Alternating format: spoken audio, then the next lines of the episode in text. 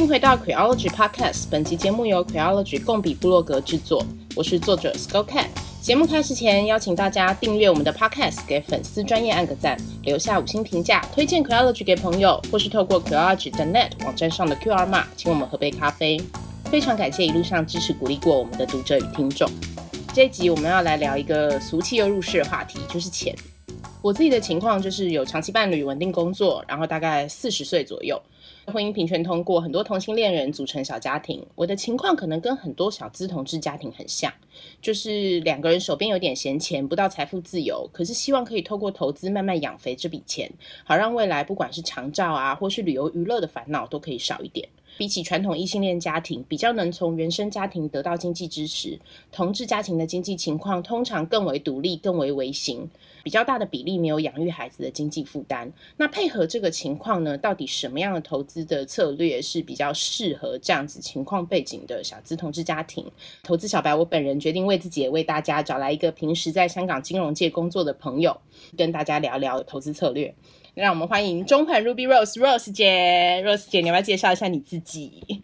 大家好，我是中环的 Ruby Rose。我在香港的金融界今年已经混迹了第十一年的，目前担任某一个香港的券商的自营部的主管。那我现在手上大概管十亿港币这样子。呃，十亿港币跟雷洛探长差不多。没有，雷洛探长不止，雷洛探长不止，他大概到台湾的不止。我们录这期节目前就讨论过嘛，你给我的结论是你觉得最好的方式是短波段的股票投资。你要不要先大概介绍一下什么叫短波段股票投资？我想把这个短波段股票投资分两段来讲。第一个是这个短波段这个时间段，其实这个时间段呢，其实就是持有股票的时间呢不长于半年。也先说明一下，这个不长于半年的策略，先适用于最近的这个经济还有一个市场的环境。第二个部分呢，就是为什么我们选择股票不选其他的保险啊、地产啊、基金等其他的投资工具？因为相对上来说，其实股票买起来是比较简单的，不管是在手续或者是在交易费用上面，成本也相对上比较低。这个我们最后应该会稍微再聊一聊基金的时候，也会在。触碰一下这个问题，那但起码我觉得大家在台湾生活，或是在呃欧美地区生活，不管你有没有另外开个股票户口，你的银行账户基本上都可以连接，直接去买股票，简单操作，也容易观测。那时候你也说过，这个策略其实是基于比较短的这一两年内的经济环境嘛，对不对？主要呢，其实就是因为从二零二零年的疫情开始呢，各国政府其实就是大撒钱。现在利率环境也是被控制在一个比较呃低的一个情况下，在这一种的经济周期里面呢，市场上的钱真的是没有地方可以去，能够买的东西呢，价格都已经被买高了，那只能去买相对上呃流动性感觉比较好一点的一个产品，其实也就是股票。从二零二零年的这个呃疫情最严重的时候，应该是三四月，市场也陷入一波很大的调整。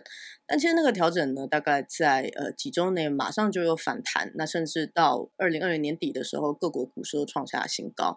所以可以看得出来，其实市场现在整体的情绪上还是一个偏乐观的情况。这个时代呢，其实最取决于联准会对于利息的一个决策。那如果说哪一天呢，联准会决定好了，我们差不多这个低利时代可以结束了，这一波经济周期就差不多走到了一个据点。好，所以最适合我们今天提到的这个短波段股票投资策略，这这个经济背景其实就是像这样子的大撒币的经济背景。估计来说的话，就是以美国联准会决定升息。为一个停止的讯号，就是他们可能就会慢慢收紧资金，这样的经济背景其实就会结束，然后到一个新的地方。但在结束之前，你觉得这个短波段股票投资是比较有机会可以从中得到比较好的利润的？是的，你一定很多朋友会问你投资的事情嘛？就比如说像我这样，那一定第一个会问你说，那我到底要买什么？选股呢，其实是一个艺术来着。那这个艺术呢，艺术来着，没有什么人懂。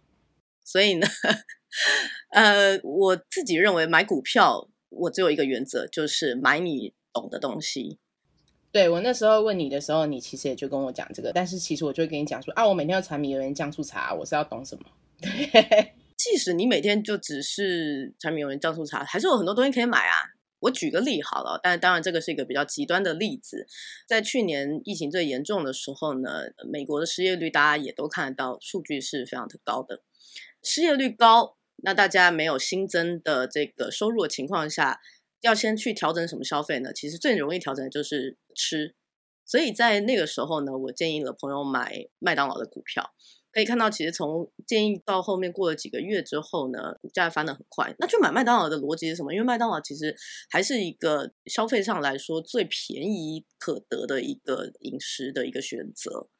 这个我觉得大家都可以理解嘛，对吧？吃麦当劳的确比较不花钱。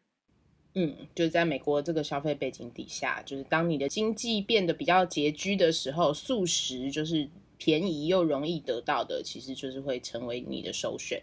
变成一个消费的趋势。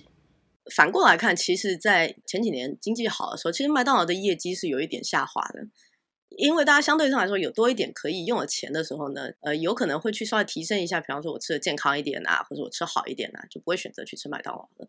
所以这个就是麦当劳其实是有一点反所谓经济周期的一个股票吧。有钱的时候不去吃，没钱的时候才去吃。在美国好像是还蛮明显的一个消费行为。是的。我们之前在聊到这个话题的时候，我就好像比较可以理解这个所谓你懂的市场，它其实并不是要你专精于一个什么，就比如说你要是工程师，你才懂芯片啊什么什么，其实不是，你每一个消费跟兴趣。你用到钱的地方，其实就是你在参与的市场，也有可能是你懂的市场。比如说年节之前，比如说大型的超市啊，或是呃大型的食品零售商的股票，其实就可以考虑，因为他们可能就会在这个季或是这个时间可能会有比较好的表现，他们的股票可能就会有一个短波段的上涨。这样在台股方面，因为我们台股过年会封关嘛，过年后其实也蛮多这种，比如说食品啊这种连锁超市的股票会有一个短的往上。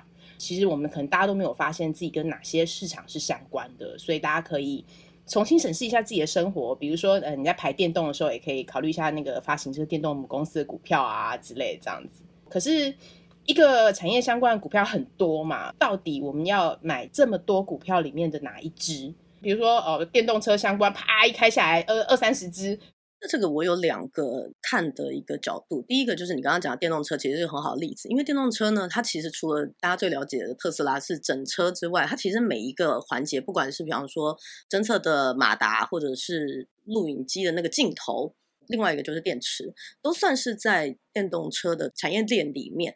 到底这么多的股票里面要挑哪一支？比方说我们刚刚讲电池好了，其实我就会去选择电池板块里面的龙头股。龙头的定义其实就是以收入来说，至少是这个板块里面的前三名，甚至有的时候都只买最大，嗯、第二或第三都不买。就像我们讲芯片，那就是以台股来说，就老大就台积电，老二就联电。对，买龙一、龙二不要超过龙三。嘿，这说的很好，因为你到了龙四、龙五，第一个是它的营收呢，会跟龙一、龙二、龙三的体量是差非常大的。还有另外原因，当然就是因为龙五的手上只要有枪，谁都没有办法杀他。龙九这么正是用来搭讪的，不是用来买的。没错，烂死了，马上就是同一个年代的人。好。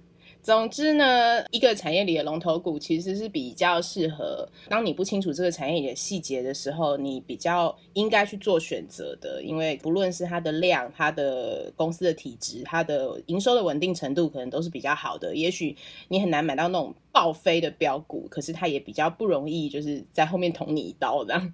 在台湾，我们其实很常听到买股票，大家就会说纯金融股、纯金融股。我觉得这个也是一开始买股票的人、可能会考虑的一个范围。在你来看，你觉得你推荐这个做法吗？呃，我个人不推荐。在所有的股市场里面，金融股切成三块，一个是保险，一个是银行，一个是券商。那一般推荐的这个存股都是存银行股，因为银行股呢，传统就是一个高派息的一个行业。其实银行你说好像很简单，就存钱啊、贷款啊这些。但其实整个银行的一个资产负债表是非常复杂的，它其实会受很多外在的因素，比方说利率，比方说汇率。假设现在低利，理论上这些银行放出去的贷款的收入不就减少了吗？但是从另外一方面来说呢，它有可能这个减少会被货币的一个增值去抵消掉。因为金融股的这个收入跟它的资产呢，都有非常多大环境的不确定因素去变动。相对上来说，其实你比较难去掌握它的每一年获利的一个稳定性，也很难去正确的判断它的估值。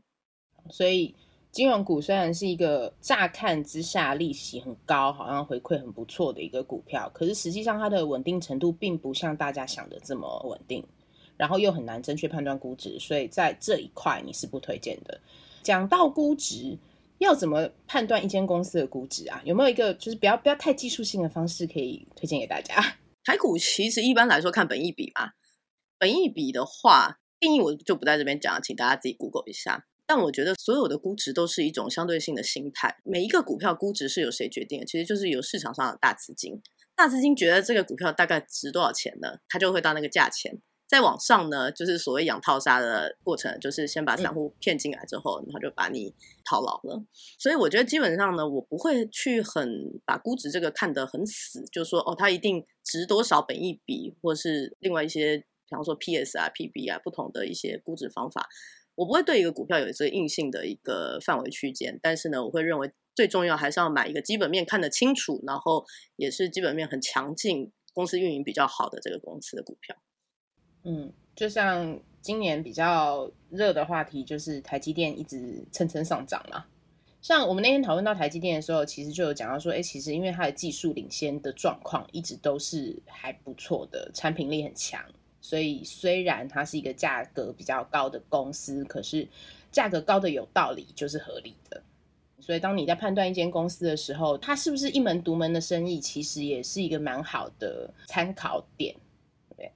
但我觉得，其实现在你说要争到独门呢，其实有点难哦。台积电也不算独门啊，对吧？它其实也是有两个竞争对手紧追在后的，嗯、所以要找到独门的一个股票呢，我觉得在当今的市场呢是不可能。但是不管怎么样，还是回到刚刚的原则，买龙头为主。那像今年其实有一个投资逻辑哦，尤其是第一季或第二季，因为所有的。呃，机构投资者在买买股票的时候，很多时候看业绩是看什么呢？看对比，对比什么？比方说，今年的一月，我就对比去年的一月增长了百分之几，嗯、或者是第一季度，我就对比去年的一季度增长百分之几。那因为去年的一二季度呢，由于疫情的关系，会呈现很多公司的营收都是非常低的一个基数，所以相对上来说，你一定可以看到很多公司今年较去年同期大幅增长百分之五十，但是其实那百分之五十呢，那就是。本来都赚一百块，现只赚十块钱。那我现在今年变赚十五块钱，我就觉得我好厉害哦。那当然不是这样说的啦。好，有什么消息来源是你觉得值得关注？就是这些产业的基本面啊、财报资讯啊，比较可靠一点啊，这样子。有没有推荐大家什么消息来源？看电视的话，当然是看一些财经台啊，或者是 Bloomberg 或 CNN、CNBC 这一些的。那如果是看传统媒体的话呢，那就是《工商时报》、《经济日报》。网络的话，有太多不同的消息来源了。但因为刚刚举的几个 channel 里面都有可能是一些付费的消息，就是公司可能花点钱做一些软性的宣传，说哦，我们板块真的不错，那板块里面不错，尤其以某某公司特别好。如果你看到类似这样的报道呢，请务必要心存质疑，然后所有报道里面写的东西呢，都要去另外从不管是公司自己发的新闻稿啊，或者网站，或是从他的竞争公司那一边去做一个验证，就是他有可能是一个希望可以把你养套杀的这个 过程。过程。我们今天在录 podcast 嘛，其实 podcast 也有很多跟股票相关的 podcast，无论台股或美股都有很多。有没有推荐的 podcast 可以推荐给听 podcast 的人？我其实有几个常听的，但我认为那都只是去交叉验证我的观察。应该说，很多时候每一个人，每一个不管是 YouTuber 或者 Podcaster，他其实在分析股票的时候，或分析大盘的时候，他会有几个不同切入的点。因为同样的一件事情，你看跟我看，可能我们会看出不一样的讯号。嗯，所以呢，我通常听他们的，并不是特别去信他的观点，而是去验证跟我的观察是不是一样的。如果我的观察和大家的观察不会差太远的情况下，那就表示我起码短时间做的这个判断离市场不会差得太远。嗯，就大家有点共识这样子。嗯，对。你之前有推荐过几个比较大的投资机构的 podcast，然后他们都有那种短短的，就是市场 review 的这种节目，其实也还不错。在那个。Spotify 跟 Apple 上面都有华尔街的大行 Morgan Stanley 有一个 podcast，它应该是每天还是每两天的美股开盘前呢，会做一个三分钟到五分钟的一个市场概览。基本上我觉得他们的信息都还比较中立，不会有太多的偏颇的一些观察。所以这个是一个好的消息来源。像每天早上，如果说你看一下比较中立的传媒哦，我们也不也不说谁啦啊，反正不是一些传统传媒的话，他如果报的那些国际新闻，大概也是交叉验证最近有什么比较值得关注的新闻。就从新闻里面，你可以大概了解一下市场现在比较大的方向，或是有没有什么临时出现的比较大的情况。嗯，对。除了这个新闻啊这种之外，有没有明确的指标，就是可以观察一下这个个股目前的状况？这样子，不管是台股、美股呢，这个半年报跟年报都是必须要仔细去关注的一个指标。但其实说真的呢，一个股票你如果等到年报你才去做操作的一个。决定呢，已经来不及了。嗯嗯，台股有一个好处是，基本上台股都需要发所谓的月营收，因为一个公司的一个经营状况不是看营收嘛，你下面还有什么成本啊、费用啊什么的。但月营收是一个好的指标，来告诉你说，哎，它是不是照它之前，比方说之前在法说会的时候，或是在或你在传媒看到说预期今年有百分之二十的增长，它的每一每一个月的营收是不是？大概看得出来这样的趋势，那可以去做一个比较紧密的一个跟踪吧。如果是美股的话呢，有一些大公司会出所谓的月营收或季营收。除此之外呢，我其实觉得有一个指标是有一个高层卖股的一个指标。公司的高层如果在卖股票的时候需要去申报，那申报的时候这个申报的资料就变成一个公开信息。如果在你买的标的公司的高层都在卖股票的情况下，你还傻傻买进去，我就。觉得你赔也活该啦，不赔你赔谁？这样对，就类似像这样，比如说你有锁定几只个股，那你就可以透过比如说 Google 的新闻订阅啊之类的，你就可以比较快速的得到他们这种，比如说哎公司大头有没有在卖股票啊，类似这样子的新闻的推送，它就可以自动推送给你，就比较不会错过这个消息，然后稍微注意一下。最近很常有这种美股投资的这种相关的资讯来源，他们会提到所谓的十三 F，你要不要稍微讲一下这个？十三 F 其实就是管理规模超过一亿美金的这些资金呢，它每一季结束之后的四十五天都要向美国的 SEC 去提交这个报告，那里面呢要列出你这一季度里面不管是大买或大卖的前十五或二十只股票，还是超过百分之二之类的持仓。这个当然也稍微比较慢一点了，因为它是每一季才会去提交的。但是呢，通常这一些投资机构，它的重点仓位呢不太会改变。你看到它的重点仓位，可能前三或前五大股票呢，在过去一季度内发生了很大的变化。比方说，它又多买了很多的话，那你就可以跟着它一起买。如果说这个价格上来说，你跟它的价格不会差太远的话，基本上你也应该不太会亏。理论上是这样子。那如果说你看到它有一些，呃，本来排名第一的股票，它突然大卖了很多的话，那你也要赶快跑，因为就像前面提到，就是其实是这些大机构在决定股票的价钱，就是我们这种散户的水是没有什么，只是水滴滴进海洋里而已。没错，所以其实十三 F 就是一个蛮好的，不要跟机构对坐的一个指标，对，可以。跟着它的浪走，或是像，因为我们在录这一集的时候，其实刚好碰到一个比较大的市场回调跟震荡。最近应该 Cathie Wood 有点辛苦，他的 ETF 还蛮妙的，就是他会每天公布自己的持股变化，这也是一个可以看的一个参考资料。我觉得慢慢会变成一个趋势啦，因为可以看到比较大的投资机构公开自己的投资标的，其实也会影响市场，因为这个讯息变得很短、很及时。这我完全同意。不过刚好讲到 ETF，我就也提一下。我觉得像有一些台股不算啊，以美股来说，如果有一些板块，你觉得你看好这个板块，但是呢，你对于研究个股可能不太有信心的话，美股有一些 ETF 还是可以作为你去买股票的一个呃选择方向。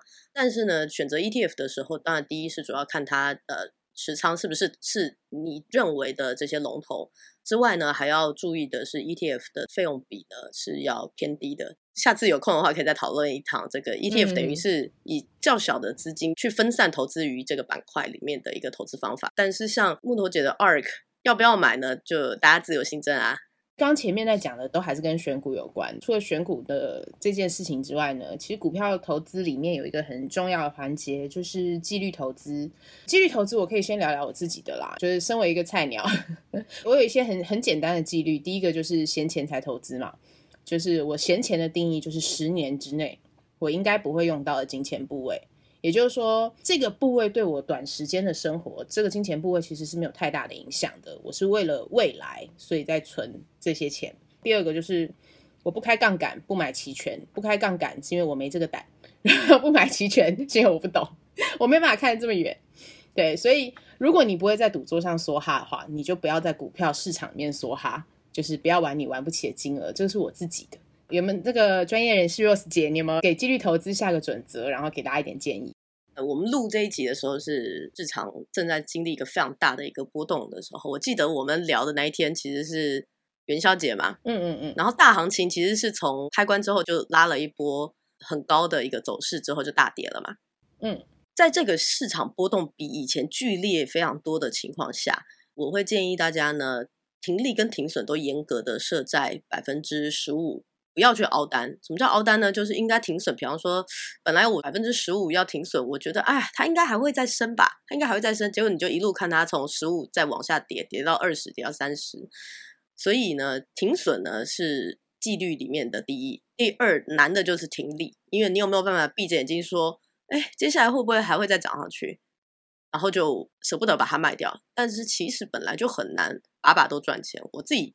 赚钱的几率也大概在百分之五十左右，所以其实呢，我们讲求的的确是一个赚多赔少，每一笔都要记得很清楚，到底我的停利停损点在哪里。对，投资有赚有赔哦，就是讲的是一个胜率，就是如果你赢得多输得少，总结就会是有赚的。但是如果你输得多赢得少的时候呢，对，所以就其实不要太焦虑于每一个单笔。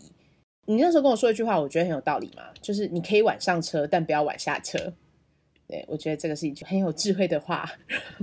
对，我难得也有那么有智慧的话。嗯，除了龙武手上有枪之外，也是补充另外一个事情，就是也是有关纪律的事情，就是呢，手上我觉得一次看的股票不要太多。我自己认为是十档以下最理想，是大概在五六个左右。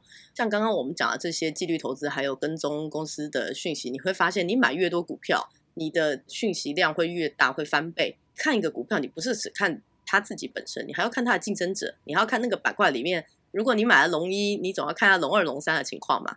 对吧？嗯，所以其实呢，你的资讯量还有你的功课量，其实是一个乘数效应上去呢，不是很推荐大家一次看太多个标的，少少的标的，然后纪律的停利停损，这样也不会花你太多的时间。下班后看看资讯，然后研究一下，也不会占用你的生活。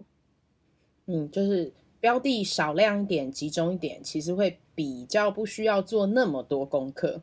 再加上，其实我们这种就是小资嘛，大家也不用想说啊，我要分散投资。其实，哎，你你也没多少钱，不用那么分散。其实，在分散投资，很多人也问我说，是不是要买一些股票，买一些基金，买一些债券，这样可以有效的做好分散投资？在这边要告诉大家呢，股票跟基金就算了，债券呢，如果你是买债基呢，其实你一年的收益是没有多少点的。真的买债券在赚钱的还是机构。比方说，债券的一个所谓账面价值是一百块嘛，那他有可能他买进去的时候，他是九十八块买进去，然后在一百零二块卖掉的，这个可能中间只有隔几天就有百分之四的收益了。但你想，你的债券基金，你可以看一下市面上的债券基金，一年也就最多有五到六左右这样的收益，这都算高的。那你五到六，你还要再扣它的一趴，差不多四，然后你要扣它的一趴管理费，你又要再扣手续费，还有一些阿萨布的费用。所以我就认为债券这个事情呢，是大家目前不用去考虑的，除非说你是帮父母存钱，或是如果有小孩的人帮小孩存钱的话，这个就是另外一种投资方式。但是如果像我们今天一开始说的这种小资的投资法呢，就债券你就不用去考虑了。嗯，最后我们来聊一下基金好了，因为其实前几年这个理专啊、保险啊都狂推基金，我发现很多人手上都有基金，可是他根本不知道他买了什么。基金怎么讲呢？其实基金就是有一个人帮你把很多人的钱凑在一起之后，去买你本来也可以自己买的股票，只是买的比较多而已。就是如果大家把手上的很多基金打开，你就会发现它的部位很多其实也是在股票。就你买基金跟你买股票，其实不会有太大的差异。比方说以台湾的股票来说好了，你可以看所有跟台股有关的股票，第一大持股一定是台积电。嗯，这个是绝对的。就是很多对台股基金的第一大持股都是台积电，绝对是台积电，包括劳保的也都是。就劳保劳保基金的也是。既然你可以自己买台积电的话呢，我觉得买基金的逻辑哦，就跟我刚刚讲的，反正一样嘛。我们不管怎么样买东西，就是要想到龙一、龙二、龙三，我们就买龙一、龙二、龙三。然后相对上呢，我也还是一样会去看这个费率。基金跟 ETF 都是有要公告管理费，还有手续费什么的，那你要去扣一扣，然后算一下你一年如果进出，比方说一两次，你整体的费用会被扣掉多少？你如果自己买台积电，有可能还是赚不到这么多。你如果还是没信心的话，那你就去买基金。但你如果自己觉得自己买台积电可以好好的停利停损，有一些呃获利，我们就先出来再等的话，那我觉得你就不如自己买吧。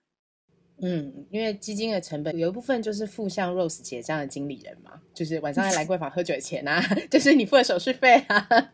没错，因为其实我们真的如果是帮客户操盘的时候，我的确有很多吃饭啊、喝酒啊、各种其他消费的这个费用都可以报在客户身上的，这个大家不要告诉别人。好，所以。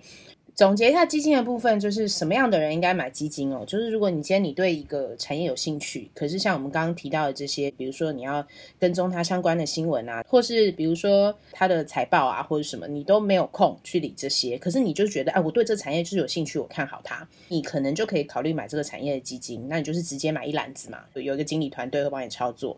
就像刚刚讲到 ETF，其实也是类似这样子嘛，只是说 ETF 是在股票交易所买卖的指数型基金而已。对这个产业有兴趣，但没有空研究，可以考虑买这个产业里面表现跟报酬率都比较好的龙头的基金。还有另外一种人，就是你的那个交易情绪比较不能控制，可能晚上喝醉酒就会乱买乱卖股票啊，或者是看到上冲下洗你会睡不着啊，这种你其实就可以考虑基金嘛，因为它就有专业的经理人管理，然后整个看起来会让你感觉好像比较安心一点。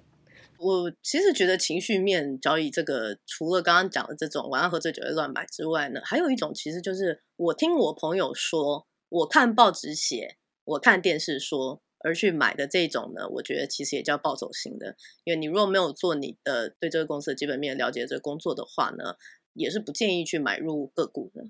然后就是那个王妈妈、陈妈妈买了什么东西赚很多钱呐、啊，赶快去买这种，然后什么都不看，啪啦就下去的这种人。讲到王妈妈跟陈妈妈，其实有可能是大户，你就被养套杀。好，最后我们有一个警语要提醒大家一下：这一集节目不推荐任何股票。前面举例提到的产业啊，跟股票啊，其实主要是为了说明投资观念。不论是我或 Rose 姐，都不一定拥有或是操作这些股票。任何投资都有赚有赔，大家一定要记住这句话。尤其是像最近市场这个波动比较大的情况，这一集讲的是一些基本的投资观念跟方式。我记得你跟我讲过一句很重要的话嘛，任何跟你推荐个股的朋友都不是好朋友。这回到刚刚，因为王妈妈跟陈妈妈可能是 可能是大户，所有的消息来源都不见得是真的。所以你第一个就是闲钱投资，第二个就是纪律要严格，然后晚上可以睡得着。我觉得这是在投资上很重要的一件事情。还有没有什么关于投资的事情想要提醒大家一下？我觉得这样，大家如果有想要买什么股票，可以问我，那这样我就知道散户想买什么了。想想要养套沙哈，所以你看，就是机构的投资逻辑跟你是相反的。嗯，我觉得这个不见得是为真，但是呢，很多时候你从市场趋势看得出来会是这样的。所以大家在买入之前，还是要再三斟酌，然后去把公司的基本面看得清楚。嗯。好，希望这期节目可以让试图想要进入投资市场，或是刚进入投资市场有一点彷徨的大家，可以有一点看到光明灯的感觉。而且我觉得多赚一点零用钱的好处是，当你有想要关心的议题或组织的时候，就算我们不能肉身陪他们拼搏，我们还可以捐点钱啊，用点银弹支援他们啊，这种时候也是挺开心的。有很多性别跟弱势的权利保障或是环保相关的组织，其实他们真真的都是穷得要命，然后很希望大家可以在金钱上面支援他们一点。希望大家在投资市场里面赚到的零用钱，都可以有一部分变成在高墙面前为鸡蛋努力的人的后盾。好，这期节目就到这里，谢谢大家的收听，也谢谢 Rose 姐。我们跟大家说声再见。如果有其他问题，大家可以在留言里面提出。不过就像上面讲的，Rose 姐不会报任何个股名牌，而且你们可能会变成被他套杀的散户的。就是、好，跟大家说拜拜，拜拜。